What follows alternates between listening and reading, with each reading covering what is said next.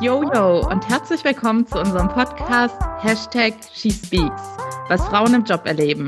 Wir sind Anni und Babsi, wohnhaft in Berlin und stehen beide mitten in unserer Karriere. Wir haben es uns zum Ziel gemacht, das Sprachrohr für Frauen in Deutschland zu werden und euch zu erzählen, was in deutschen Büros wirklich abgeht. Hallo Babsi. Hallo Anni, was hast du heute mitgebracht? Ich habe heute einen ganz spannenden Fall mitgebracht von einer erst 22-jährigen Hörerin und sie berichtet uns aus ihrem Praktikum. Aus dem Praktikum? Bist du gespannt, wo? Genau. Ja, natürlich bin ich gespannt, Anni. Äh, wir unterbrechen uns wieder, weil wir wieder äh, online aufnehmen und immer mit einem äh, Verzug uns gegenseitig sehen und hören. Aber das macht ja auch den Charme einer Unterhaltung aus. Genau, ich kann das vielleicht noch zurechtschnibbeln. Dankeschön. genau, Babsi ist gespannt, was ich für einen Fall mitgebracht habt und ihr hoffentlich auch. Es geht heute um das Thema Choleriker. Oha, okay. Hast du mit, schon mal mit einem Choleriker Erfahrung gemacht, Babsi? Du meinst beruflich? Beruflich sowie privat. Kommt ja hoffentlich nicht so häufig vor. Ja, nee, genau. Ähm, also beruflich, glaube ich, äh, habe ich nicht wirklich mit einem Choleriker zu tun gehabt. Ich, ich habe natürlich schon Personen ausrasten sehen, aber ich glaube, das waren keine so Choleriker, wie man sich das immer vorstellt, ähm, wie in Filmen oder so etwas.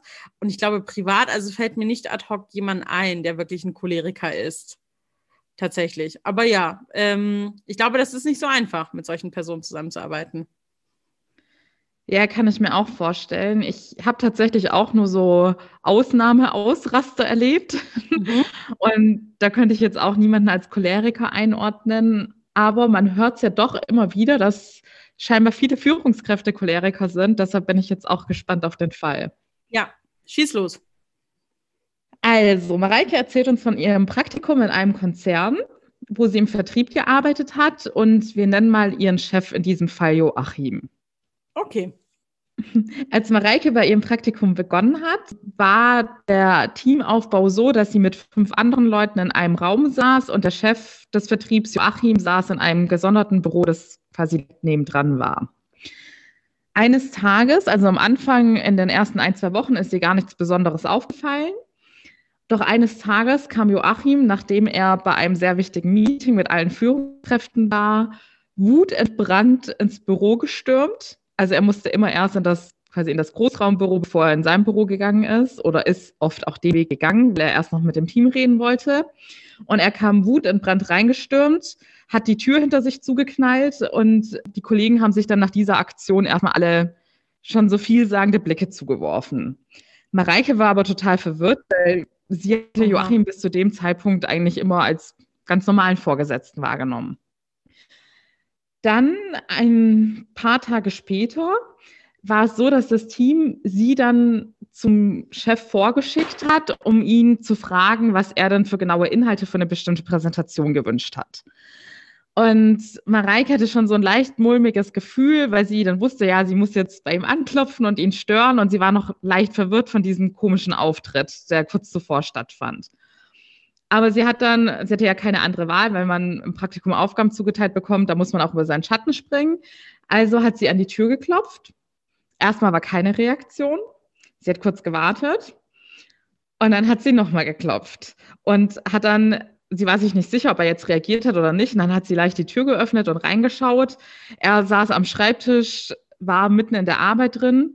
Doch als er dann bemerkt hat, dass sie reinschaut, hat er sie sofort wütend angeschaut und angeschnauzt ob sie denn nicht merkt, dass sie gerade stört. Mareike hatte natürlich Angst, hat sich sofort entschuldigt und die Tür hinter sich zugezogen und wusste nicht mal, wie sie mit der Situation umgehen soll. Also sie hat sich auch so ein bisschen alleingelassen gefühlt, weil sie sich in dem Team nicht so wohl gefühlt hat und da nicht so ein offener Austausch untereinander war, beziehungsweise sie war als einzige Praktikantin etwas außen vor. Und die anderen hatten es aber natürlich mitbekommen, dass sie so angeschnauzt wurde und es hat auch keiner irgendwie ja. was dazu zu ihr gesagt. Seit diesem Vorfall hatte Mareike dann wirklich Angst vor dem Chef. Also sie konnte es überhaupt nicht einschätzen, wann er wie reagiert und hat dann bei jeder Sache, die sie machen musste, sei sie noch so simpel, wirklich gezögert, weil sie so Angst davor hatte, dass erneut wieder so ein Wutausbruch kommt. Mhm. Kurz danach hatte Mareike dann ihr Halbzeit-Feedback-Gespräch mit dem Praktikantenbetreuer. Und am Ende des Gesprächs hat er sie dann gefragt, ob es sonst noch irgendwelche offenen Fragen gibt mhm. oder ob sie noch irgendwas auf dem Herzen hat. Und dann hat Mareike ihren Mut zusammengenommen und hat ihm von diesem Vorfall erzählt, weil sie das noch immer nicht losgelassen hat und sie schließlich seitdem auch mit einer gewissen Angst vor dem Vorgesetzten zu kämpfen hatte. Doch der Praktikantenbetreuer hat dann ganz anders, als Mareike es erwartet hätte, reagiert und hat sie dann vollkommen vor den Kopf gestoßen, denn er meinte, oh. also wenn du Angst hast, bei Joachim an der Tür zu klopfen, dann bist du hier fehl am Platz. Denn es ist ganz normal, dass Führungskräfte auch mal gestresst und dementsprechend schlecht drauf sind und damit musst du hier zurechtkommen. Ja, Mareike war dann vollkommen perplex und dachte, okay, sie kann weder richtig mit ihren Kollegen drüber reden, weil sie halt irgendwie scheinbar nicht mhm. so auf derselben Ebene gehandhabt wurde als Praktikantin oder da auch nicht so den Anschluss hatte. Noch kann sie jetzt mit dem Praktikantenbetreuer, bei dem sie dachte, dass sie ihm vertrauen kann, darüber reden, wie sie damit umzugehen hat. Also kam sie sich irgendwie hilflos und alleingelassen vor. Bis zu diesem Zeitpunkt wusste Mareike auch nicht so recht, wie sie das Ganze einzuordnen hat, ob Joachim irgendwie nur was gegen sie hat oder ob er Praktikanten nicht so respektiert, da sie noch nicht so viele andere Fälle mit anderen Personen mitbekommen hatte. Doch kurz danach wurde sie eines Besseren belehrt. Denn eines Tages kam Joachim mal wieder wutentbrannt aus seinem Büro gestürmt und hat einem Kollegen, den sie sonst immer als sehr selbstbewusst und offen wahrgenommen hat, einen Report auf den Tisch geknallt und ihn regelrecht angeschnauzt so hat es Mareike formuliert, was er dafür ein Mist zusammengeschrieben hat und dass damit doch niemand etwas anfangen kann. Und er hat sich regelrecht in Rage geredet und wurde immer lauter und wütender und keiner hat in irgendeiner Weise darauf reagiert. Was? Der Kollege selbst ja, der Kollege selbst hat nur ganz betröppelt weggeguckt. Alle anderen waren auch irgendwie leicht beschämt. Man wusste ganz genau, jeder hört mit, denn man konnte Joachim nicht überhören. Aber es haben alle so getan, wie wenn sie einfach weiterarbeiten. Wow. Spätestens da wusste dann Mareike, dass es scheinbar ein allgemeines Problem von Joachim ist und es nichts Persönliches ist. Doch das war auch nicht gerade beruhigend für sie, denn eigentlich ist dadurch ihre Angst nur noch viel mehr gewachsen, denn äh, bei dieser Situation hat sie gemerkt, wie unberechenbar er ist, dass er wirklich von jetzt auf gleich auf 180 gehen kann. Nach diesem Vorfall haben die Kollegen wieder untereinander getuschelt und da konnte sie dann auch raushören, dass sowas tatsächlich gang und gäbe ist. Dass Joachim, er kann quasi zwei Wochen total normal und cool drauf sein und dann von jetzt auf gleich hochgehen und alle in Angst und Schrecken versetzen.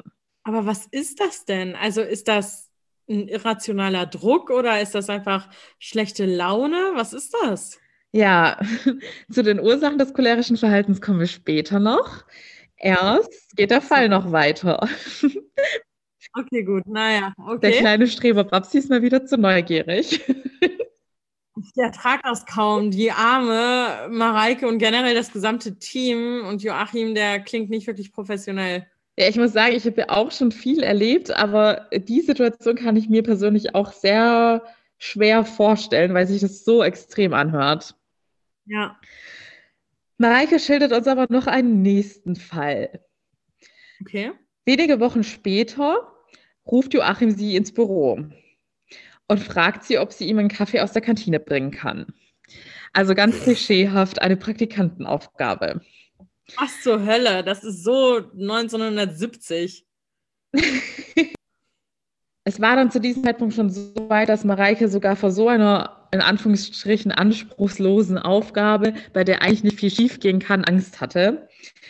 Und so kam es dann leider auch, dadurch, dass sie so verunsichert war und so zittrig war, als sie ihm seinen Kaffee gebracht hat, hat sie tatsächlich einen Minischluck verschüttet, als sie den Kaffee auf dem Tisch abgestellt hat. Mhm. Und wieder ist es passiert. Joachim ist von jetzt auf gleich hochgegangen und war, hat sie so fertig gemacht, dass ihr echt und die Tränen in die Augen kamen. Er meinte zu ihr, dass sie nicht mehr zum Kaffee holen gut genug sei und ob sie überhaupt irgendwas kann oh und hat gar nicht mehr mit seinen Beleidigungen und Erniedrigungen aufgehört. Danach war es Mareike genug und sie hat gemerkt, dass sie sich einfach gar nicht mehr dazu aufraffen kann, noch morgens zur Arbeit zu gehen. Und sie hat erneut das Gespräch bei dem Praktikantenbetreuer gesucht, ist wieder auf sehr wenig Verständnis gestoßen, aber er hat es letztendlich doch noch arrangieren können, dass Mareike ihre letzten zwei Monate des Praktikums in einer anderen Abteilung verbringen konnte. Mareike hat uns als Learning mitgegeben, dass sie da dann erst richtig realisiert hat, dass es absolut Joachims Fehler war und dass sie überhaupt nichts dafür konnte, dass er mal so an die Decke gegangen ist, weil sie bis zu dem Zeitpunkt immer wieder ihr eigenes Verhalten in Frage gestellt hat und sich irgendwie nie so ganz sicher war, wie sie das Ganze einzuordnen hat. Aber als sie dann zum ersten Mal in der Arbeitswelt einen normalen Umgang in einer anderen Abteilung erlebt hat, war ihr dann bewusst, dass sie es mit einem Choleriker zu tun hatte. Ja, absolut. Verrückte Geschichte. Ich fand's auch crazy. Hast du denn schon mal, wir haben ja beide gesagt, dass wir schon so einzelne Ausraster in der Berufswelt erlebt haben. Hast du denn einen der gleichen erlebt oder waren das harmlosere? Ja, die waren eher so, Personen sind ausgerastet, weil sie so einen Druck hatten ähm, und andere Personen aber wirklich ihre Arbeit nicht gemacht haben. Also etwas, was ganz klar war, ähm, das müsst ihr bis da und dahin einmal geprüft haben. Dann haben die Personen das einfach nicht getan. Haben es einfach vergessen oder einfach nicht getan. Es waren wirklich große Projekte und da war das total relevant und sie hatten sonst keinerlei Aufgaben. Und da kann ich das verstehen, dass man, was heißt verstehen? Ich finde immer noch ein äh, respektvoller Umgang muss notwendig sein und muss das Minimum, der Minimumstandard sein. Ähm, aber ich kann es irgendwie nachvollziehen von menschlicher Seite, wenn man so viel Druck hat und Personen machen ihre Arbeit nicht, obwohl sie dafür bezahlt werden. Dann kann ich das verstehen, dass Personen ausrasten. Das habe ich in der Tat mal erlebt. Aber das war jetzt auch nicht so, wie ich mir das jetzt bei Joachim vorstelle. Das ist ja, das ist ja wirklich cholerisch. Also tatsächlich so, dass ja nur eine Kleinigkeit irgendwie schief geht oder nicht, ihm nicht in den Kram passt, ähm, was ihn sofort zum Ausrasten bringt. Und so etwas habe ich nicht erlebt, nein. Ja, genau. Also so eine Unberechenbarkeit habe ich auch noch nie erlebt. Ich habe auch in dem, im Zusammenhang mit meiner Recherche oft gelesen, da kann dann immer dieses berühmte Blitzbeispiel dass die Opfer so schnell und unerwartet und willkürlich wie von einem Blitz getroffen werden. Ja. Und man wirklich nicht vorhersehen kann, was jetzt der Auslöser ist. Ja, absolut. Ich finde, das trifft sehr, sehr gut. Also so diese Unberechenbarkeit auch, ne? wie bei einem Blitzeinschlag. Du weißt ja nie, wen und wo es treffen kann und wann es passieren kann. Das, das passt ganz gut. So, jetzt kommen wir zu deiner Frage, Babsi, denn mich haben auch die Ursachen brennend interessiert, weil ich dieses Verhalten so, wie gesagt, eigentlich noch nie erlebt habe und es dementsprechend auch kaum nachvollziehen kann. Mhm. Ja, und deshalb wollte ich auch gerne wissen, warum ticken diese Leute so? Und ich habe da tatsächlich gar nicht so viel zu finden können, beziehungsweise auch sehr verschiedene Aussagen. Deshalb habe ich mir jetzt einfach mal die drei Ursachen rausgenommen, die ich ganz interessant fand und die, bei denen ich mir auch vorstellen kann, dass es tatsächlich bei dem einen oder anderen dann die Ursache ist. Okay. Also, die erste Ursache wäre, dass Choleriker oft Minderwertigkeitsgefühle haben, mhm. die sie dann mit ihrem cholerischen Anfall überkompensieren. Mhm. Das heißt, sie, also meistens sind es tatsächlich Leute, die in einer Führungsposition sind und dementsprechend auch Macht haben. Und sie nehmen es dann so wahr, dass ihre Machtposition ihnen erlaubt, dass sie sich das leisten dürfen und sich das herausnehmen dürfen, dieses Benehmen. Und sie sehen ihre Mitarbeiter sogar als Untertan an, die Ehrfurcht zeigen sollen. wow, okay. Ja. Und genau, sie denken einfach, dass sie das Sonderrecht haben, dass sie sich aufgrund ihrer Position nicht kontrollieren müssen und dass ihre Untertanen das dann über sich ergehen lassen müssen. Mhm. Die zweite Ursache ist zwar auch derselbe Grund, aber es ist ein bisschen anders argumentiert. Da geht es auch darum, dass es auf einem geringen Selbstwert basiert, aber eher in die Richtung, dass Choleriker sich durch dieses Verhalten in eine Art Verteidigungshaltung begeben. Das heißt, mhm. dass sie, diese Choleriker reagieren zum Beispiel besonders empfindlich auf Kritik, weil sie diese Dinge persönlich nehmen und dann denken, ja, ich muss mich jetzt wehren und auch in einer gewissen Weise sich dann hilflos fühlen. Und dazu habe ich einen ganz interessanten Artikel im Tagesspiegel gelesen. Da gab es ein Interview mit einem Psychologen, der über die Ursachen des Jähzorns philosophiert hat. Und mhm. er hatte die Theorie, dass der Jähzorn ein Urgefühl ist und das mit dem Tier in uns zusammenhängt. Und zwar hat er es so erklärt, mhm. dass man damals waren Wutausbrüche quasi Drohgebärden, die man dann eingesetzt hat, wenn man in einer Notsituation war, als Beutetier, das gejagt wurde und wenn man sich quasi wehren wollte und das andere Tier verschrecken wollte, bevor es dann zum tödlichen Biss kommen konnte. Oh, wow. Okay. Genau, also da ist es zwar auch der Grund geringes Selbstwertgefühl, aber eher so ein Verteidigungsmechanismus, dass man dann einen Wutausbruch hat. Ja.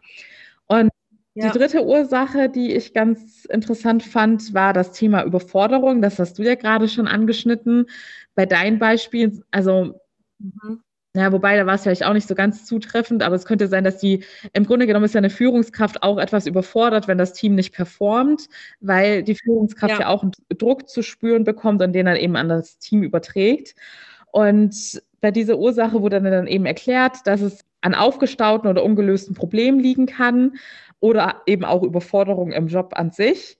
Und dass diese Personen eben nicht gelernt haben, mit diesen negativen Gefühlen mhm oder mit diesem Ärger angemessen umzugehen und diesen dann auch angemessen auszudrücken. Da kann dann eben auch ein, ein ganz anschauliches Beispiel mit einem Ballon, mhm. dass normale Menschen wissen, wie sie dann in solchen Druck- und Ärgersituationen Luft ablassen können, rücksichtsvoll und ohne den Ballon gleich zum Platzen zu bringen. Ja. Bei den Cholerikern ist es eben so, der Ballon platzt ja. sofort, weil dann jede Kleinigkeit der Tropfen ist, der das fast zum Überlaufen bringt in dieser Überforderungssituation. Mhm. Ja, so wie ein verschütteter Kaffee. Genau. Mhm. Ich habe mir auch überlegt, was jetzt bei Joachim so zutreffen könnte. Ich könnte mir auch vorstellen, dass es, ich würde jetzt einfach mal behaupten, dass es bei den meisten auch so eine Mischung aus verschiedenen Sachen ist und dass dieser geringe Selbstwert auch bei ganz vielen so eine der Hauptursachen ist. Ja, das glaube ich auch. Ähm, ich glaube, da kommen einfach ein paar Faktoren zusammen, aber auch so dieses ähm, Unantastbare. Ne? Also diesem Joachim anscheinend hat ja niemand äh, was gesagt, so nach dem Motto, hey, dein Verhalten ist total ätzend, so redet man nicht oder so benimmt man sich nicht. Also niemand hat ein respektvolles Verhalten auch eingefordert. Und das finde ich schon sehr, also das, ähm, wie sagt man das denn? Das äh, bestärkt ihn ja nur in seinem Verhalten, wenn er ja nie kritisches Feedback zurückerhalten hat. Genau, das wäre nämlich auch meine nächste Frage an dich. Mhm. Wie hättest du denn vor allem auch in der Position als Praktikantin, wie wärst du in dieser Situation damit umgegangen? Hättest du es auch einfach geduldet oder hättest du Kontra gegeben? Ähm, ja, das als Praktikantin tatsächlich, also heutzutage hätte ich natürlich Kontra gegeben, ähm, beziehungsweise gebe ich auch regelmäßig Kontra. Aber als Praktikantin in meinem ersten Job, ich glaube, ich wäre genauso verschüchtert gewesen, weil vielleicht habe ich ja was verpasst. Die natürlichste Reaktion ist ja auch erst einmal an sich selber zu zweifeln, so wie Mareike. Ne? Also äh, erst einmal nochmal, okay, shit, habe ich jetzt irgendwas falsch gemacht? Hätte ich wirklich ahnen können?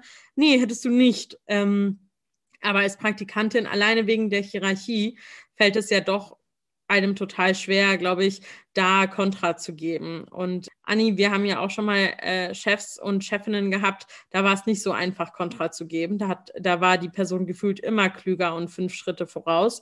Und ähm, ich weiß, also für mich war das immer sehr einschüchternd, ähm, so eine Person. Und da glaube ich, äh, da, äh, ne, also da kann man in der Theorie sagen, oh, da musst du Kontra geben, da musst du die Person erziehen aber doch nicht auf so einem Level. Das muss auf einem anderen Level kommen. Das muss auf Teamlead-Ebene kommen. Da muss, wenn alle doch im Raum zugehört haben, zum Beispiel, dass Joachim diesen einen äh, für dieses Reporting oder für diese Analyse da so fertig gemacht hat, da muss der Teamlead reinkommen und sagen, hallo Joachim, komm, reg dich mal ab, wir sprechen jetzt gleich nochmal.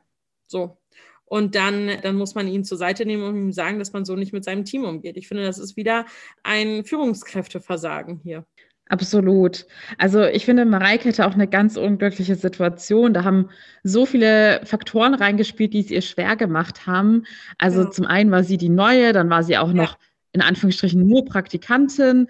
Dann hatte sie ja irgendwie geschildert, dass sie nicht so ganz von dem Team aufgenommen wurde und da auch kein offener Austausch untereinander war. Dann hat der Praktikantenbetreuer ja. sie regelrecht abgewiesen. Also das Verhalten finde ich auch unmöglich. Ja, das geht gar nicht. Dann ist man kein Praktikantenbetreuer. Ja, also ich muss sagen, an mir jetzt an ihrer Stelle wäre es mir auch sehr schwer gefallen und ich hätte auch nicht so richtig gewusst, wie ich damit umgehen soll. Aber ich bin froh, dass ja. sie am Ende dann doch noch so konsequent war und die Abteilung wechseln konnte. Absolut. Ähm, und ich glaube aber auch, ganz ehrlich, das war ja nichts Unbekanntes. Man wusste doch ganz genau, wie Joachim mit Personen umgeht. Also das haben die einfach bewusst mit eingerechnet, dass Joachim eine Praktikantin oder einen Praktikanten vergrault mit dieser Art und Weise des Umgangs. Oder nicht? Also finde, das ist so ein bewusstes Inkaufnehmen dessen. Ja, das finde ich auch irgendwie so ein schlimmes Phänomen bei Unternehmen, dass es oft dann irgendwie so totgeschwiegen wird. Jeder weiß es, dass eine Person unmöglich ist und andere Leute vergrault und trotzdem wird das irgendwie akzeptiert, weil diese Person scheinbar irgendwie dann so krasse Leistung abliefert, dass man das dann irgendwie in Kauf nimmt. Ich weiß es nicht genau, aber ich glaube, das ist auch kein Einzelfall, dass es dann einfach so hingenommen wird, dass man weiß, dass eine Person solche extremen Macken hat. Ja, aber zum Beispiel, also ich muss sagen, ich habe so etwas jetzt noch nicht in diesem Extremum kennengelernt. Also bisher bin ich dann doch, aber vielleicht habe ich auch einfach nur Glück gehabt, bin ich immer auf Personen in meinem Arbeitsumfeld, aber auch in meinem irgendwie äh, privaten Umfeld irgendwie auf Personen getroffen, das hat schon Sinn ergeben, wenn man denen mal Feedback gegeben hat. Ähm, hey, das ist aber jetzt nicht wirklich respektvoll, wie du mit Personen umgehst. Das wurde sofort und dankenswerterweise auch angenommen. Also, aber ich habe auch solche Totalausfälle einfach, wie gesagt, noch nie kennengelernt. Und ich hoffe, dass auch Mareike zum Beispiel äh, nie wieder äh, auf so jemanden wie Joachim treffen muss. Ja, auf jeden Fall. Also ich kann mir auch vorstellen, dass es in, weil sie war ja in einem Konzern, dass es bei so durchstrukturierten Unternehmen, bei denen dann Führungskräfte auch teilweise irgendwie schon jahrelang in dem Unternehmen tätig sind, dass es da nochmal viel schwerer ist, weil die Unternehmen sich dann eher seltener dann von solchen wichtigen Positionen trennen möchten und mhm. dass da dann halt dann irgendwie dann im Laufe der Zeit einfach drüber hinweggesehen wird, wenn sowas ans Licht kommt. Ja, dann sind das aber keine Unternehmen, die Relevanz haben sollten. ähm, ja, weil, also es herrscht ja so eine, so ein Kampf um die richtigen Talente, wie zum Beispiel jetzt Mareike. Und wenn man dann sich so die, per also ich glaube nicht, dass Mareike glücklich ist, äh, bei diesem Unternehmen weiterhin zu sein. Also ähm, da geht es ja auch darum, dass man irgendwie versucht, ja die Person mit einer gewissen äh, Unternehmenskultur auch äh, zu behalten. Und äh, das, glaube ich, macht so einen äh, Joachim absolut mies. Also der wird nicht dafür sorgen, dass Menschen sagen, oh, ganz tolle Abteilung, ganz toller Job, hier bleibe ich länger. So lasse ich mich gerne behandeln. Das glaube ich nicht. Ich glaube auch, das ist total irrelevant, wie viel dann so ein Unternehmen zahlt an Gehalt. Ich glaube, dass, äh, das wird äh, MitarbeiterInnen nicht glücklich machen. Und dementsprechend werden sie dann relativ schnell gehen. Ja, äh, ich hoffe es, weil ich glaube, dass bei vielen Leuten tatsächlich noch dieses Sicherheitsgefühl überwiegt und dass mhm. wir eher so zu den Ausnahmen gehören oder dass es eher unsere Generation ist, die dann sagt, bis hierhin und stopp, dann werde ich woanders besser ja. gewertschätzt. Ich fürchte, dass tatsächlich ja. sehr viele Menschen an solchen Positionen verharren, weil ihnen aus irgendeinem Grund der Mut fehlt oder weil sie sich vielleicht wirklich finanziell erstmal nicht erlauben können oder ja. was weiß ich was. Und dadurch können dann solche Leute immer noch so lange regieren, an der Macht bleiben. Ja, auch diese Position weiterhin ausüben, nicht wahr? Also ähm, ja, das, da hast du wahrscheinlich recht. Da komme ich vielleicht auch von einer sehr privilegierten Position. Ähm, und dann da sofort zu sagen, naja, dann wechselt doch den Job. Ich meine eher als Arbeitgeber, äh, dass ich mir doch dann denken würde, okay, ähm, ich merke, in dieser Abteilung ist viel Fluktuation, woran liegt das? Und wenn man dann da vertrauensvolle Gespräche führt, sollte man ja, ich sag mal, den Herd dessen schnell identifizieren und dann auch sagen, okay, äh, das, das ähm, verursacht uns alleine an, an Einstellungskosten so hohe Ausgaben, dass es eigentlich gar nicht mehr weiter tragbar. Ne? Aber das ist vielleicht auch so ein idealistisches Bild, was ich habe. Ähm, wahrscheinlich hast du recht, in so einem äh, großen Unternehmen muss es vielleicht gar nicht so auffallen, was ja sehr schade ist. Und ich hoffe wirklich, wirklich, wirklich, dass das nicht mehr so häufig passiert, dass das wirklich eine Währung ist, also ähm, Mitarbeiterzufriedenheit, die sehr viel zählt und dadurch auch sehr große Unternehmen sich davon angesprochen fühlen. Ja, das hoffe ich auf jeden Fall auch von Herzen, weil ich habe zwar noch keinen Choleriker erlebt, aber andere toxische Führungskräfte und habe da leider auch die Erfahrung gemacht, dass es die Unternehmen haben es erkannt, aber leider immer viel zu spät, als schon viel zu viele Leute gegangen sind und diese Führungskräfte dann eben dementsprechend auch schon viel mhm. verbrannte Erde hinterlassen haben, als sie dann endlich mhm. gehen mussten. Deshalb glaube ich, das ist so ein Thema, da sollte die Personalabteilung extrem ja. viel Wert drauf legen und auch sich ein bisschen mehr für sensibilisieren. Ja, ja, diese Sensibilisierung, ich glaube, das äh, passt eigentlich ganz gut. Ähm, denn wenn das nicht passiert, dann ist auch, alles andere egal. Also wenn die, die Personalabteilung nicht darauf geeicht ist, auch da richtig konkret hinzu, ähm, hinzuschauen und darauf zu achten, dann bringt das nichts mehr. Ja, vor allem gerade bei Praktikanten. Also was mir jetzt bei Mareikes Fall auch leid hat, war, dass es, so wie ich es jetzt verstanden habe, war das ihre erste richtige Berufserfahrung und ihr erster Einblick in die Arbeitswelt und dass dann die Führungskräfte von morgen von solchen Leuten lernen und da das Gefühl haben, dass es unsere Normalität, weil es ja dann auch so geduldet und akzeptiert wurde in dem mhm. Umfeld, finde ich echt erschreckend. Und es war ja dann auch eher noch ein Zufall, dass sie dann zum Schluss noch eine andere Abteilung gesehen hat und realisiert hat, dass es auch ganz anders vonstatten gehen kann. Und der, das finde ich erschreckend, dass es, ja.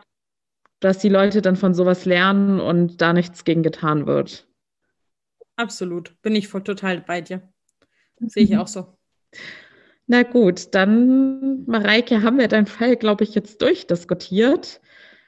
Oh Mann, Mareike, ey ja, ein trauriger Fall, um ehrlich zu sein. Aber ich bin, ich hoffe, dass es Mareike gut geht und dass sie ähm, äh, genau das gefunden hat, wonach sie gesucht hat.